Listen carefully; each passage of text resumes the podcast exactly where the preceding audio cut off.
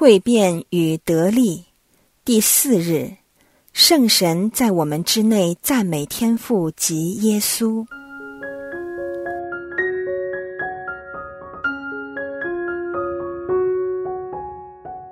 随着我们与天主圣三的每一个位格变得越来越亲密，而我们也更明白我们自己的身份，圣神在我们的生命也更活跃。因为圣神在塑造我们，身边的人会留意到一些明显的转变，我们自己也会感觉到一些分别。我们的祈祷生活开始改变，由一种本质上倾向单向性的祈祷模式，即纯粹只是祈求或代祷，转变成比较着重与天主关系的祈祷模式。这就是说。我们与天主的对话和交往，比较着重天主本身，而不是着重他能为我们做些什么。而对于他为我们所做的一切，我们会更加感恩。随着我们与天主的关系不断发展，一份出于对天主感恩的赞美，就成为我们惊艳了天主却是一位慈父和救主后的一个自然回应。这就解释了为何圣经里有这么多赞美天主的篇幅。圣咏第一百五十篇六节这样写：“一切有气息的，请赞美上主，阿肋路亚。”可是，为我们很多人来说，我们只会在别人邀请我们时，例如在礼仪中，才会赞美天主。这就是把赞美天主视为一种义务。对天主的赞美，如果是出于义务或欠缺了一份真心的话，对我们是没有意思的。另一方面，怀着一份信念和一份正确的态度赞美天主，会加深我们与天主的亲密程度，并因此而改造我们。我们一般人会在对他人感恩时赞扬他们。当我们面对生命里的困境时，别人会时常提醒我们要数算自己的祝福。这样做令我们更清楚意识到天主的恩宠和他怎样供给一切所需。我们会因而变得更感恩、更有希望，也更喜乐。但随着圣神带领我们更深入、更频繁的体味天主的美善和经验他的爱情时，对天主的赞美就会由原本需要刻意经营，慢慢变成自然流露。随着圣神启动这个感恩的机制，我们愈会赞美天主。我们愈赞美天主，圣神在我们生活中的灵在就更强。到最后，赞美天主不再是一个我们要完成的工作，赞美天主会成为一种习惯，甚至是一种生活方式。当我们出于感恩而赞美天主，我们把目光注视着天主的大能和他对我们的爱护，而不再注视着我们的软弱、不足和罪恶。赞美天主，帮助我们忘记自己的破碎，把我们的心神向全能的天主高举。虽然天主不需要我们的赞美，但他渴望与我们更亲近。当我们赞美天主的时候，不单指我们的脑袋，连我们的心和整个人都一起投入，使我们更容易与天主联系。当我们更亲近和临在于主前，为他带来很大的喜乐。另一方面，当我们存留在他的爱内，他的喜乐就在我们内，使我们的喜乐圆满无缺。这就是耶稣所说，是天主想我们达到的理想目标。在遇到困难时。赞美上主会为我们打开来自天上的祝福的大门，这不是指在经历试炼时就没有祝福，而是当刻我们闭上眼目和心目，使我们对祝福视而不见。因为我们只将注意力集中于迫在眉睫的障碍和苦难之上。赞美上主可以帮助我们将目光重新聚焦于天主身上，将我们从专注于自己的自我中心模式转变成为以基督为中心并以他人为本的模式。当我们赞美天主时，我们也同时允许圣神与我们内工作；而当圣神工作时，治愈和奇迹。便随即开始发生，而各种歧视及标记更会伴随着我们的工作。在《宗徒大事录》十六章二十五至二十六节有这样的记载：约在半夜时分，保禄和希拉祈祷赞颂天主，囚犯都侧耳静听。突然地震大作，甚至监狱地基都摇动了。所有的门立时开了，众人的锁链也解开了。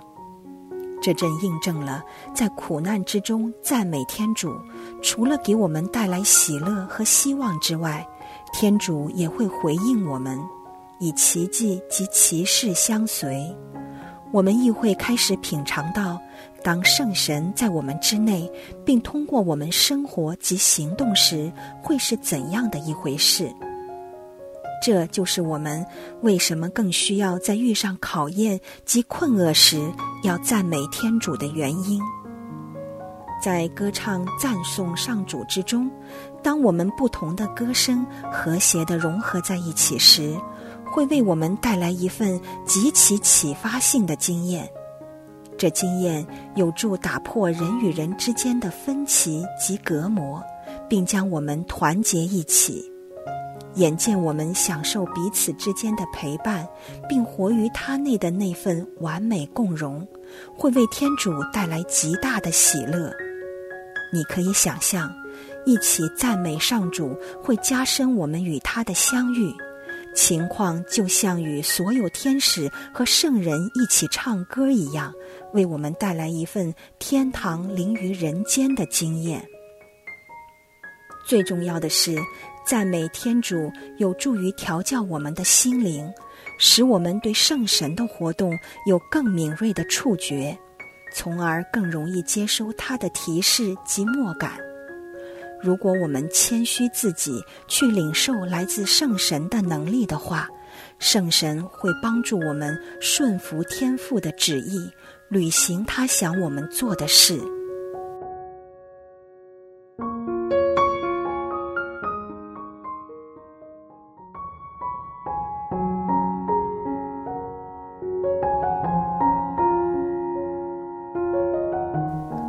请用一点时间去审视你过往对天主感恩赞颂之情，请反思如何可以做得更好。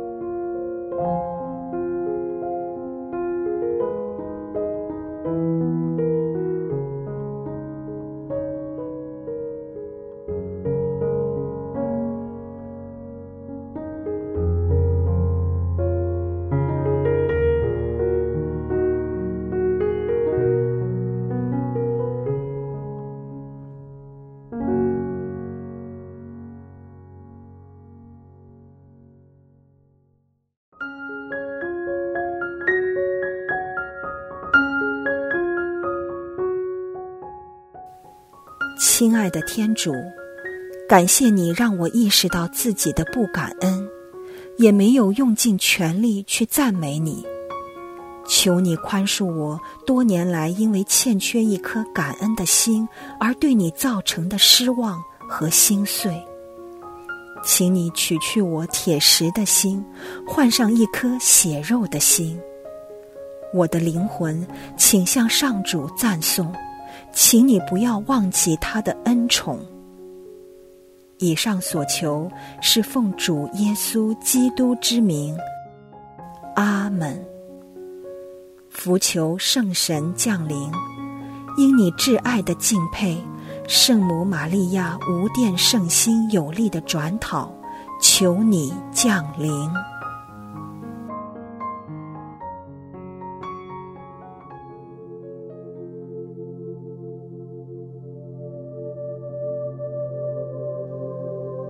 我亲爱的孩子，我宽恕你。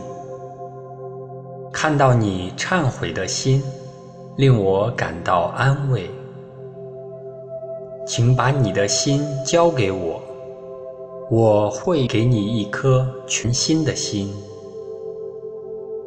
我唯一的愿望，就是你永远与我在一起，好使你的喜乐圆满无缺。我永远爱你。